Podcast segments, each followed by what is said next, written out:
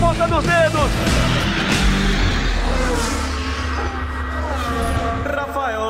Amigos do GE do Sport TV, sejam muito bem-vindos a mais uma edição do Na Ponta dos Dedos. Agora sim, a última edição de 2023, né? Essa que é a de número 188, a quadragésima dessa quinta temporada. Estou aqui com o Luciano Burti mais uma vez. Primeiramente, Feliz Natal para todo mundo. Espero que vocês tenham passado um bom Natal. Essa edição está indo ao ar no dia 27 de dezembro. Realmente a última edição do ano. Vocês devem estar ouvindo aí indo para a praia, né, indo para o Réveillon. Uhum. aqui com o Luciano Burti. A gente vai ter um convidado super especial. Por isso, a gente abriu uma edição especial nesse fim de ano. Tudo bem, Luciano? Seja muito bem-vindo a mais uma edição do Na Ponta dos Dedos. A última, agora sim, de 2023. Fala, Rafa, tamo junto, realmente, né? A gente falou que era a última anterior, então não, agora a última. Você me pegou de surpresa, na verdade, fui no dentista, aqui, ó, tô inchado, eu tinha marcado dentista justamente para quando a gente tivesse acabado de gravar. Tô parecendo aquele Kiko do Chaves, manja? Mas... Dá nem mas é ver, válido.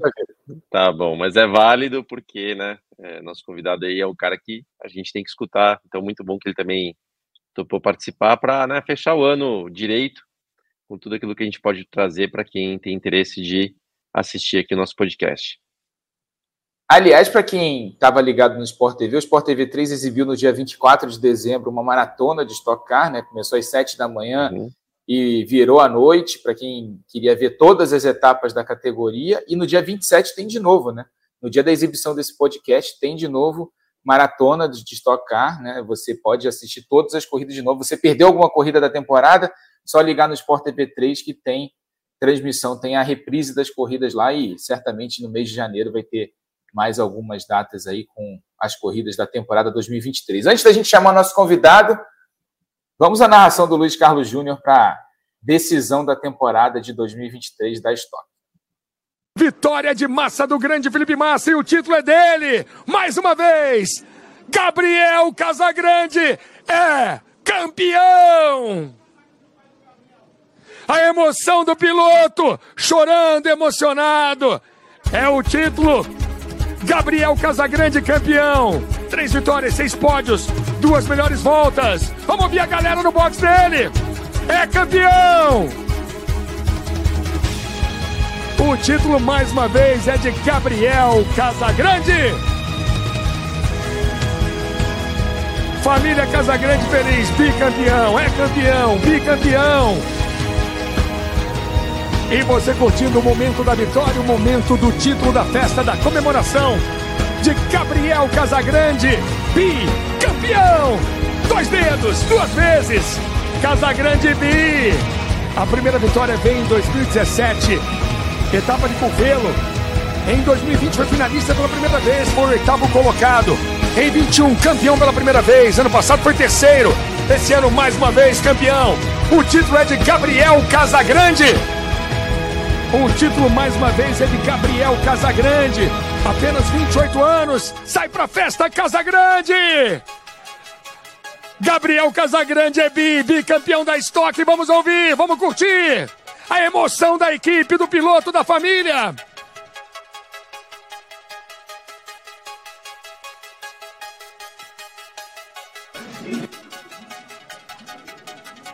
Muita comemoração de Gabriel Casagrande duas vezes campeão da estoque. Campeão 21, campeão em 23. Ele aqui, ele comemora. Vai subir no carro e vai comemorar. Campeão de 2023, Gabriel Casagrande. Bicampeão! Espancando o teto do carro. Pula, vibra no pódio, bicampeão. Gabriel Casagrande. Vamos ouvir. Bicampeão. Ele anuncia que quer mais.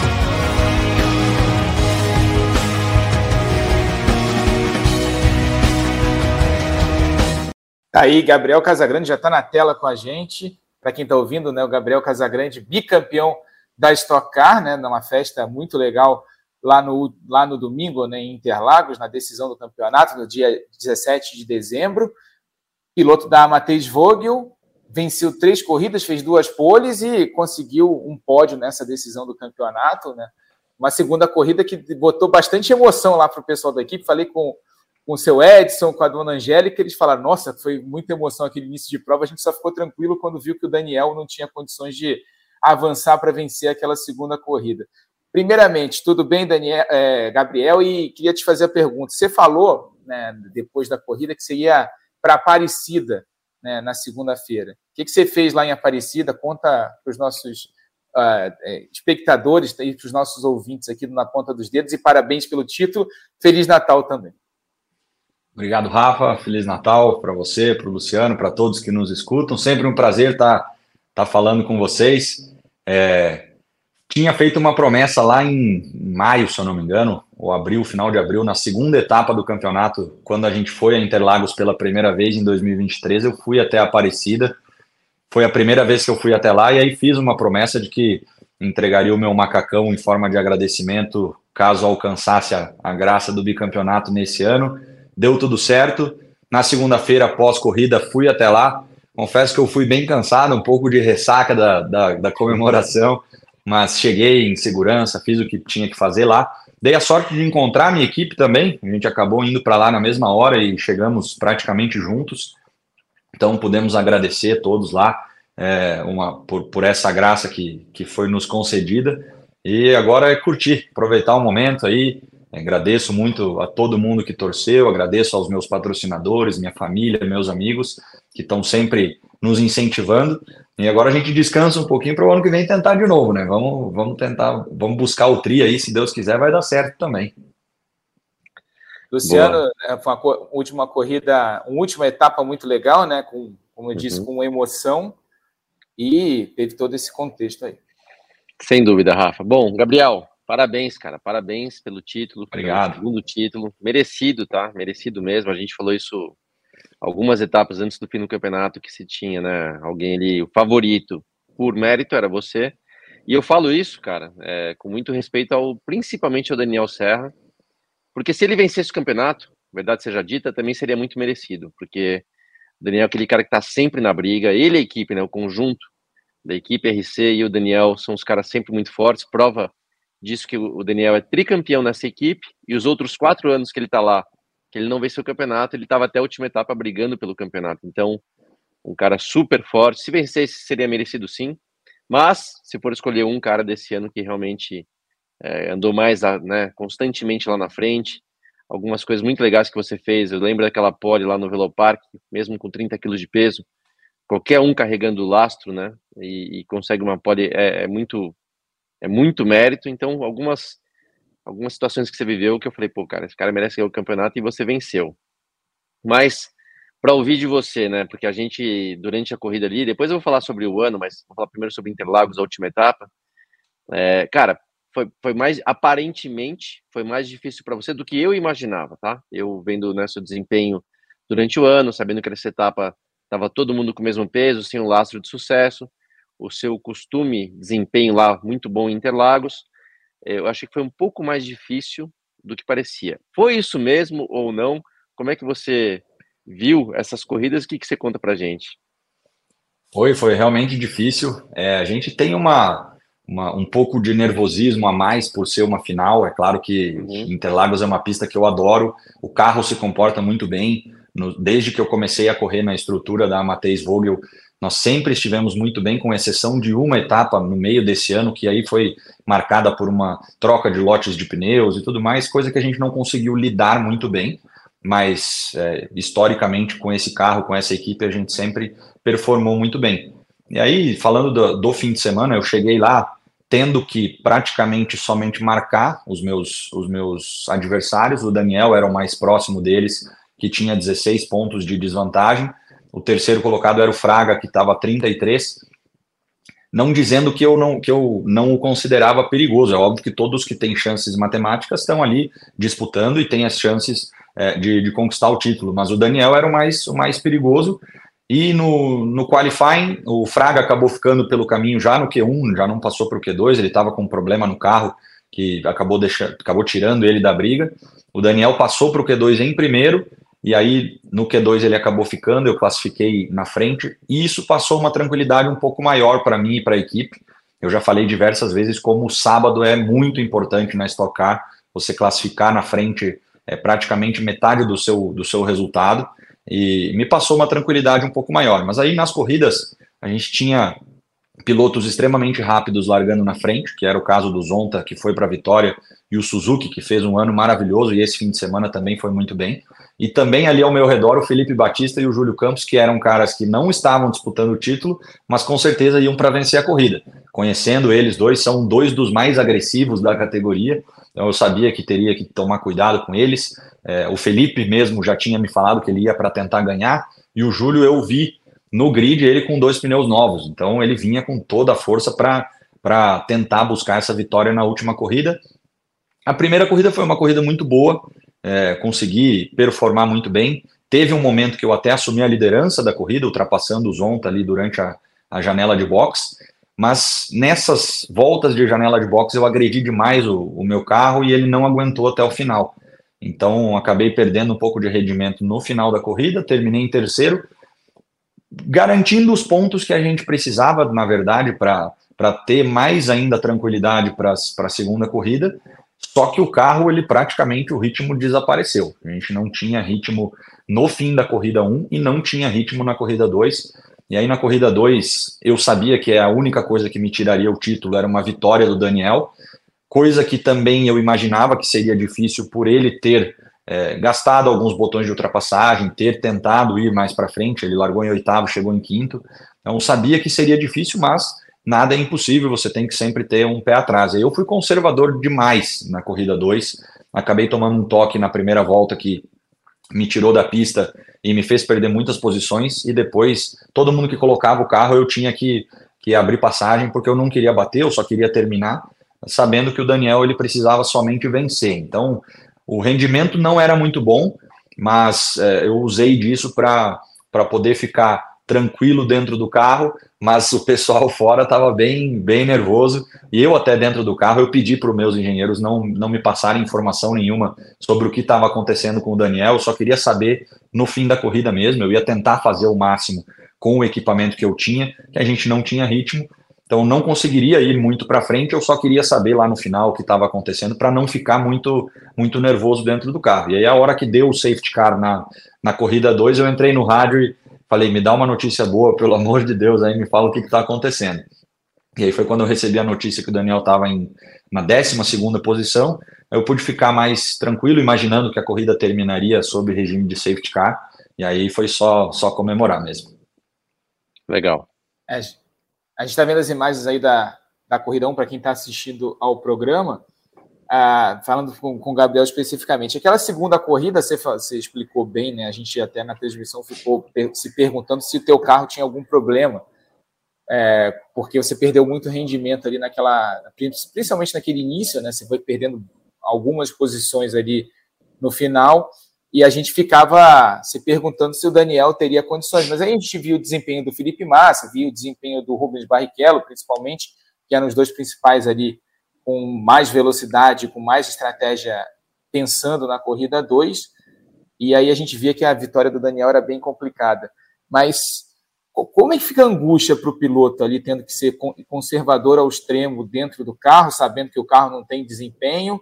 ao mesmo tempo sabendo que a chance de perder o título é pequena, mas né, é, aquela, é aquela situação complicada e o pessoal da, da equipe passando aquele sufoco, aquele, aquele drama dentro do box. Como é que fica para você dentro do carro, Gabriel? É difícil, confesso. Foi, foi complicado aguentar.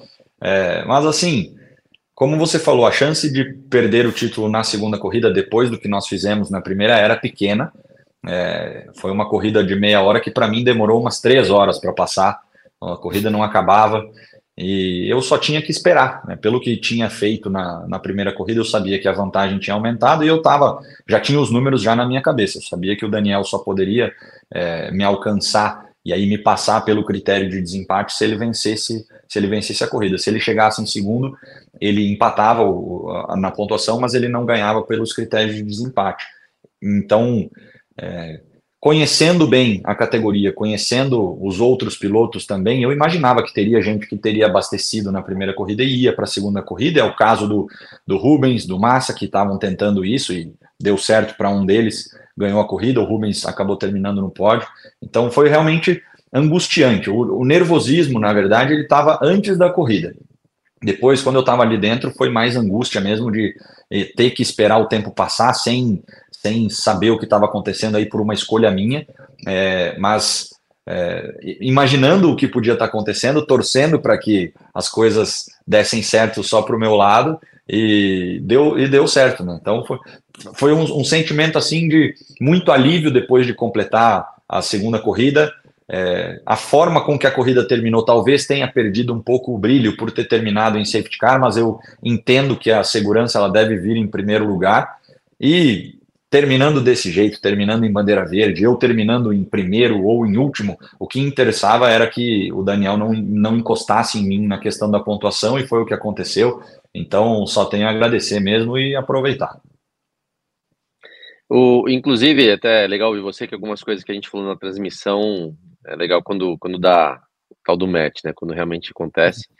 Eu lembro que o Luiz Carlos Júnior perguntou, pô, Burt, né? Que, que você acha que a equipe vai falar muito com, com o Gabriel durante a corrida? Não, eu falei, cara, nessa situação acho melhor deixar ele quieto, deixar ele fazer o que ele sabe, falar só o necessário, porque tem muito isso, né, cara? Já é um, uma situação de pressão e às vezes muita informação atrapalha. Então, legal Sim. que você está falando isso.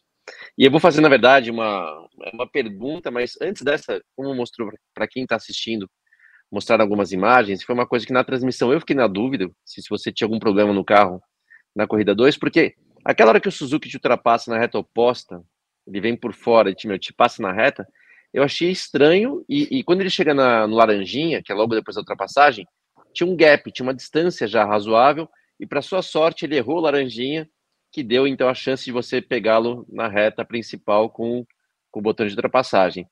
Mas aconteceu alguma coisa ali, porque não é normal esse tipo de ultrapassagem sem o push, né, sem o botão de ultrapassagem na reta oposta. Aconteceu alguma coisa ou não? Na verdade, ele utilizou o fan push naquele momento. Ele ah, tinha utilizado vi. o botão de ultrapassagem na reta principal e aí ele quase me passou. Tanto que hum. eu dei aquela traseirada na, na saída do S do Senna, porque eu tentei pisar Sim. no acelerador sem jogá-lo para fora que é uma coisa que não, nós não devemos fazer, temos que dar o espaço para todo mundo, então eu tinha que estar à frente dele naquele momento para poder ocupar aquele espaço. E aí consegui fazer, mas logo na, na entrada, na saída da curva do sol, eu olhei pelo retrovisor e vi o, a luzinha do, do fan push piscando, já fechei ali por dentro e, e realmente pegou na veia, ele conseguiu ultrapassar e conseguiu abrir ainda uma, uma distância. Se você Isso. ver, eu volto para trás dele antes da freada, ele ainda estava com o botão de ultrapassagem e, e ele estava bem, bem para frente. E não sei o que aconteceu com ele, mas ele acabou errando na, na saída da, da, da no, no, Laranjinha. Eu imagino que tenha sido porque o fan push durou um pouco mais e ele chegou mais rápido no Laranjinha. Então ele foi frear no mesmo lugar, o carro não conseguiu parar, ainda mais na, na última volta da corrida, onde o equilíbrio do carro já está bem prejudicado. E confesso para você que a hora que eu vi que ele estava passando reto, eu falei, ah, ele podia pegar grama, pega grama, vai mais um pouquinho aí, e daí eu não preciso sofrer. Mas aquela última volta foi uma, uma volta assim bem tensa, porque eu sabia que era a minha chance de garantir três pontos a mais, que a gente sai de 19 para 22 pontos da quarta posição para a terceira posição, que seria muito importante na disputa do título. É, e eu sabia que eu tinha que levar literalmente na ponta dos dedos, porque é, o carro estava muito difícil. Eu tinha utilizado tanto é, tanto da borracha dos pneus que o carro estava muito difícil. Então aquela última volta foi uma volta de extrema concentração, tentando permanecer ali grudado no, no, no carro dele para poder ultrapassar. E aí, quando eu abri, quando eu fui para a última reta, já com o botão de ultrapassagem acionado, é, eu nem precisei, na verdade, utilizar ele todo. Né? Eu, eu pude até tirar um pouco o pé para não pegar sujeira no café, porque sabia que com a potência extra eu ia conseguir ultrapassá-lo antes da, da linha de chegada. Mas esse momento que ele me ultrapassou foi por causa do fan push. Não, legal, é legal você falar, porque eu vou te falar, e vi de novo aqui as imagens, eu não vejo, tá? Eu não vejo uhum. a luz de, de fan push e isso me, me atrapalhou, porque falei, cara, não é normal um carro passar ali na, na reta oposta. Então, de repente, de repente, o Gabriel tem algum problema no carro e por isso que na corrida 2 ele né, não foi tão competitivo, mas você já está explicando aqui. Então, me pegou um pouco de surpresa. E quando eu vi o Suzuki errando, e realmente acho que foi isso, tá? Ele chegou mais rápido ali para a freada do Laranjinha. Eu falei, nossa, cara, deu certo pro Gabriel, porque agora é certeza que ele vai subir com, com o botão de ultrapassagem e vai, e vai tomar de volta a terceira posição, que é muito importante.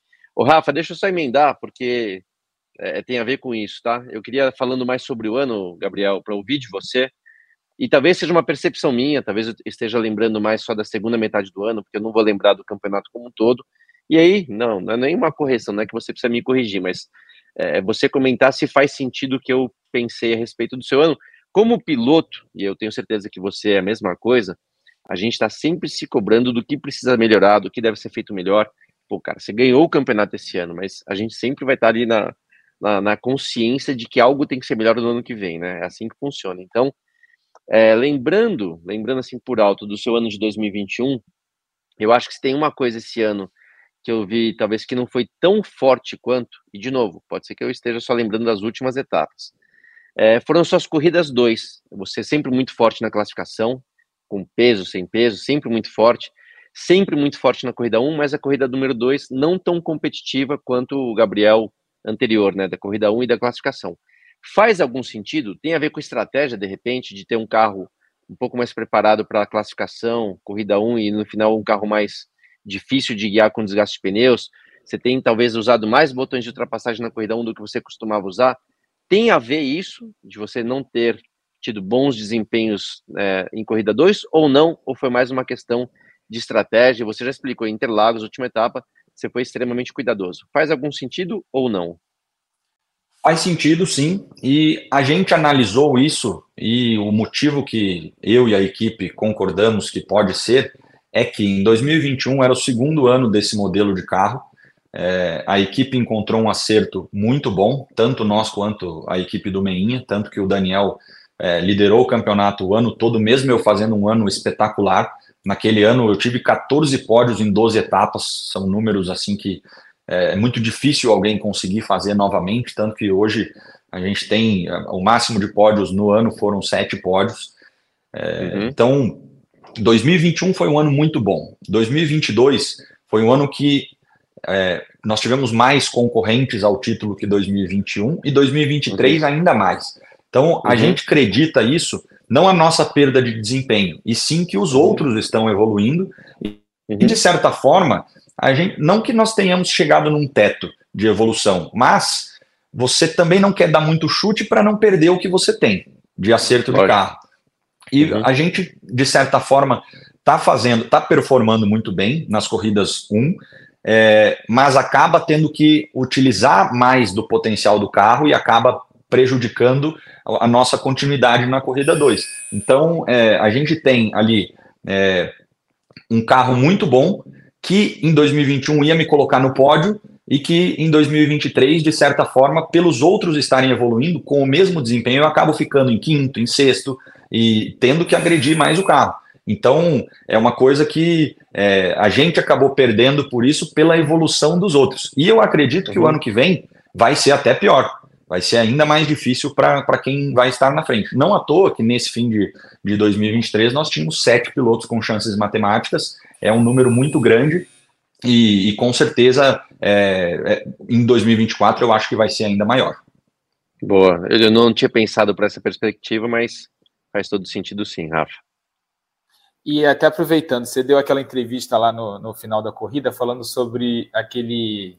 Você, você usou um termo um pouquinho mais pesado, mas vamos falar do erro, né? É, explica para o pessoal que está em casa exatamente o que aconteceu. Foi uma partida de futebol, né? O que, que aconteceu e as consequências que você teve é, por causa disso ao longo do ano? Foi, vamos, vamos chamar de erro, né? Eu usei uma palavra que não, não, deveria, até peço desculpas. Mas estava no, no, calor da emoção, saindo do carro. É, eu, eu, sempre fui um amante de, de, futebol, sou um torcedor fanático do Grêmio. É, sempre que eu posso, eu estou batendo uma bolinha. Mas nós, atletas, o Luciano sabe muito bem, a gente deveria se cuidar um pouco mais nessa parte. É, existe uma forma de fazer a preparação física sem correr riscos, só que eu sempre gostei de praticar muito esporte. Sempre gostei de jogar futebol com a minha, com a minha turma. Até hoje sou um praticante do beach tênis, acho que é um esporte muito legal, que está muito em alta. É, então fui jogar uma bola lá na semana da corrida em Cascavel, fui tranquilo, e numa dividida, numa das divididas que existem no jogo de futebol, eu fui dividir a bola e fui com o pé mole, para não sofrer problema. Imaginava que se eu fosse mais firme, poderia causar algum problema para mim. E ali eu tive um estiramento do ligamento do dedão. que é uma coisa que na hora não dói, você não sente nada, só que a hora que você esfria o corpo, começa a doer demais. Eu lá em Cascavel estava mancando nos dois primeiros dias do final de semana, estava mancando, não conseguia andar direito. Consegui disfarçar muito bem no sábado e no domingo, é, mas dentro do carro até doía um pouco enquanto pilotava. E a recuperação, ela dura mais de quatro semanas. E é uma área do corpo que você deveria deixar imobilizada. Só que não tem como você deixar imobilizada se você tiver coisa para fazer. A partir do momento que você sai da cama, você está mexendo o pé. Então, estou é, usando ainda uma tala que, que eu tenho que usar para espaçar os dedos para que o ligamento cicatrize muito bem. É, não dói mais para caminhar, dói para dobrar o dedo, como se fosse fazer esse movimento assim com o dedo. Uhum. É, e, e, é uma coisa que doeu ali para mim um pouco durante a corrida, eu acho que mais por uma questão psicológica. É, mas com certeza um erro muito grave que não vai se repetir até porque futebol, eu não sou muito bom no futebol e agora ainda tendo me machucado eu já não quero mais jogar também. É, e é uma coisa, uma recuperação chata. A gente tem que esperar bastante, fazer muita fisioterapia.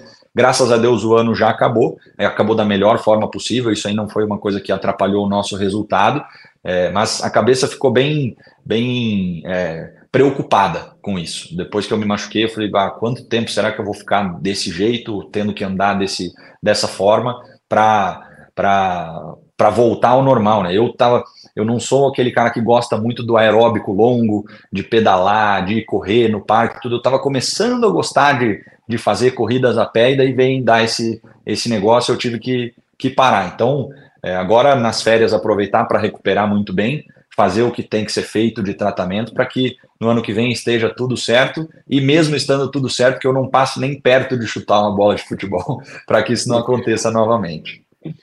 Eu, eu, ia, eu ia falar isso agora. O Luciano pode te apresentar a bicicleta, ele é um especialista na bicicleta. Uh, o beach tênis é uma boa, né? Tem quadro em tudo que é lugar hoje em dia. E tem. Eu, tênis também eu recomendo. Tênis é uma boa. Ô, oh, Rafa, a bike tem seus percalços também, tá? Você toma um, Lembra do Stroll, começo do ano, o cara tomou é. um tomo de bike quebrou os dois pulsos. Então, nesse sentido, a bike não é, não é o esporte mais seguro que tem, mas concordo com você, Gabriel. Casa... Por sorte, eu não vou falar que eu sou ruim, mas nunca fui bom de futebol, então eu tinha minha desculpa para também não me meter, porque futebol machuca muito. Mas enfim, lição aprendida, né, cara? Você deu sorte, porque podia com ser certeza. pior. E outros, outros pilotos já cometeram vacilos como esse. Cara, pensando já no ano que vem, é, a gente sabe basicamente quem são os pilotos que estarão na briga, né? A gente falou aqui agora há pouco, eu falei do Daniel Serra, Rubinho.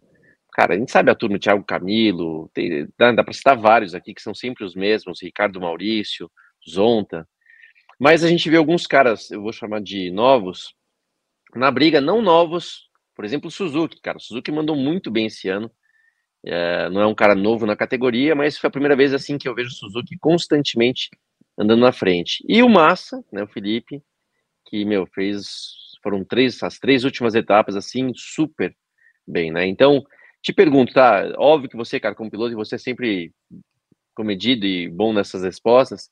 Não é desmerecer ninguém, não é não com, né? Você acaba sempre dando o crédito para que todos estejam na briga, a gente acaba respeitando todo mundo, quem está participando lá tem chance, mas pensando mais no lado técnico, você vê alguém é, entrando nessa briga para o próximo ano que não era um cara que estava na disputa, exemplo o próprio Massa, tá? Ou tem alguém que você enxerga, você acabou de falar que o ano que vem deve ser ainda mais difícil, o que, que você enxerga então para 2024 quanto à questão de briga pelo campeonato? É difícil, né? Se eu deixar alguém de fora e daí no ano que vem esse cara tá disputando, ele vai recortar isso aqui e esfregar na minha cara. Não, mas é, eu, eu, eu imagino que os mesmos que estavam esse ano vão estar muito fortes no ano que vem. Você falou do Suzuki. Para mim, o nome da regularidade nesse 2023 foi o Suzuki. Ele foi um cara que sempre esteve pontuando, estava é, sempre por ali está fazendo um trabalho excepcional. Tomara que o ano que vem ele esteja mais uma vez brigando, porque é um cara que merece, mas que não esteja tão rápido também, não. Vamos, vamos deixar que vamos deixar que a gente esteja um pouquinho mais à frente. Se Deus quiser, vamos estar. Mas são praticamente os mesmos que, que vão estar tá brigando.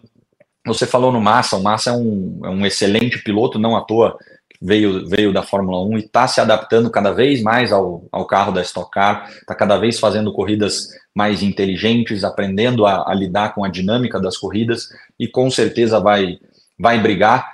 Não sei se, se por título, porque para você brigar por título tem que estar bem em todas as corridas, e aí depende de muita coisa, não somente do piloto estar preparado, mas sim o carro aguentar todas as corridas, é, a equipe trabalhar muito bem nas estratégias e no pit stop, que é um, um momento crucial da corrida. Eu imagino que são esses que estavam esse ano disputando, talvez com o, a soma aí do, do Felipe entrando na, na, disputa, talvez tendo alguns dos mais novos, o Felipe Batista é muito rápido, o Gianluca também é muito rápido, é, o próprio Dudu que venceu corrida esse ano, mas eu vi ele e o, e o Gianluca num entreveiro ali que foi até feio de ver é, o que eles fizeram na, na corrida, é. e com certeza se tiverem um pouco mais de cabeça vão estar brigando lá na frente, porque velocidade eles têm. Então, vai acabar ficando cada vez mais difícil para quem já estava na frente, porque cada vez mais pilotos vão aprendendo a lidar com o campeonato e vão estar tá chegando na condição de disputar. É, eu acho legal para a categoria que tenha cada vez mais equilíbrio. Não vou dizer que torço para que eles cheguem, porque é, não, não quero ninguém ameaçando a gente ali na frente. E eu imagino que nós estejamos brigando lá na frente, não dá para cravar nada também. É, sou bem tranquilo quando eu falo disso, já vi caras falando, não, esse ano eu vou estar tá brigando, eu vou fazer isso, aquilo e tal, e chega no, no fim do ano, o ano foi um desastre, então eu não gosto muito de falar dessas coisas. Só que com certeza condição a gente vai ter. A equipe vai me dar um excelente carro, como sempre me proporcionou, e eu mantendo a minha, minha cabeça boa, o meu físico bom, a gente vai estar tá brigando.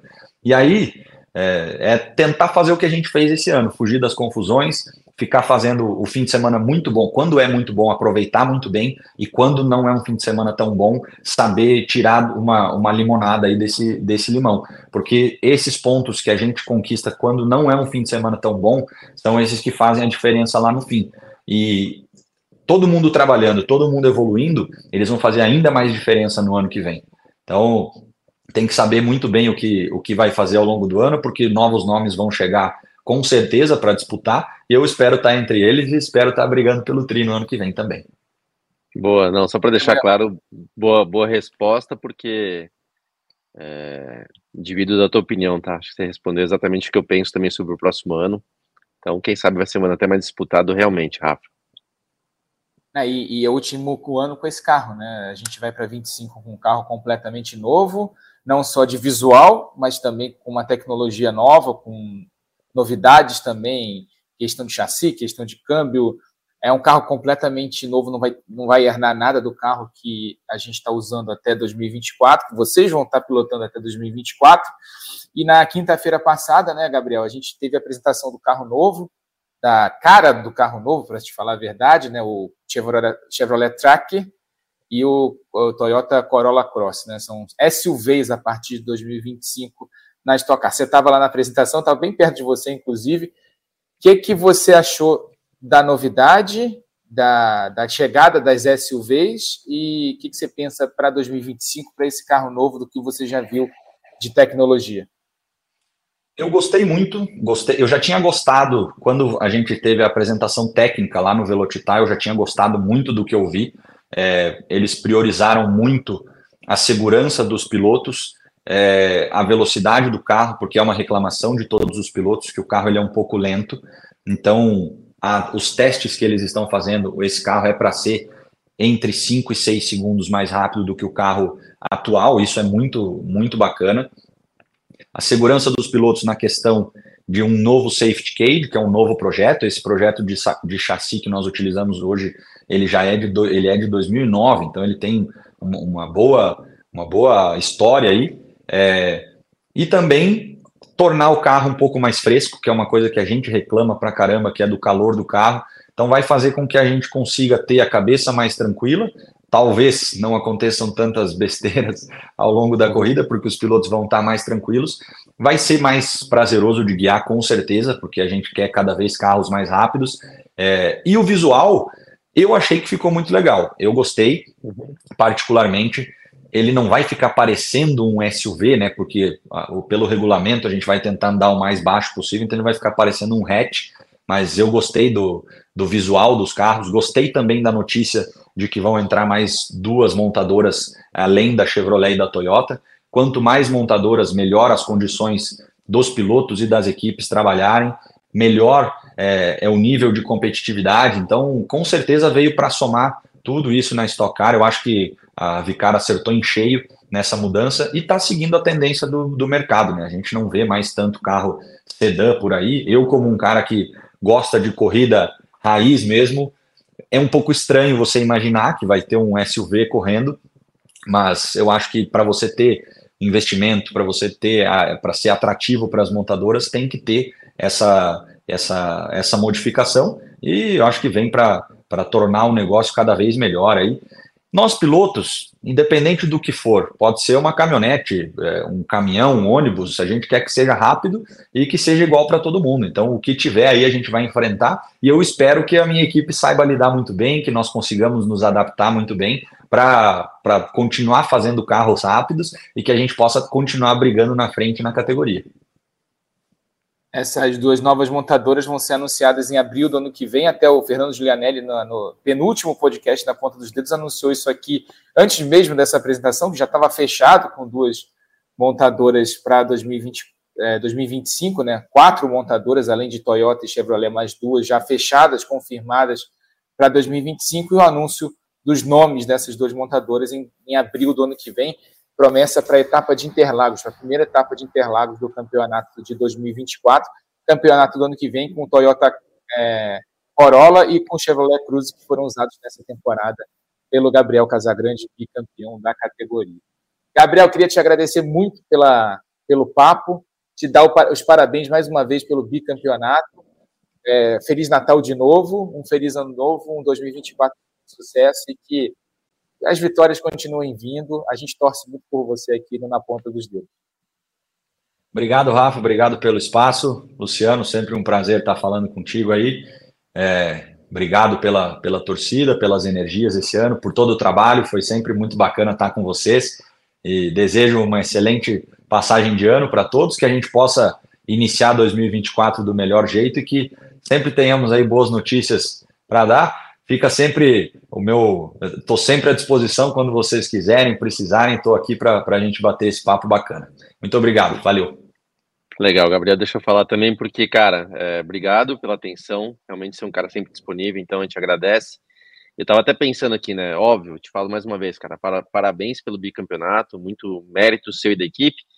Mas eu, eu sempre tento pensar é, algumas coisas que fazem sentido pela minha experiência. E, e um grande mérito que você teve, né? Você não não está sozinho nessa, você, tua família, teus patrocinadores, foi de, se eu lembrar, eu parei de correr em meados de 2016. Você tinha começado em 2013, né? Então, a gente teve pouco tempo junto na pista, mas a, até aquele momento você ainda não era um destaque na estoque. Você conseguiu construir isso. E esse é um grande mérito, tá? Porque eu falo por não sucesso meu na estoque depois de um tempo, de não conseguir ter me posicionado novamente em uma equipe competitiva. Isso não tem a ver apenas com orçamento, tem a ver com algumas coisas. Óbvio que tem a questão de orçamento, mas tem uma questão também da equipe ter interesse em você tecnicamente, tem uma questão inclusive de relacionamento.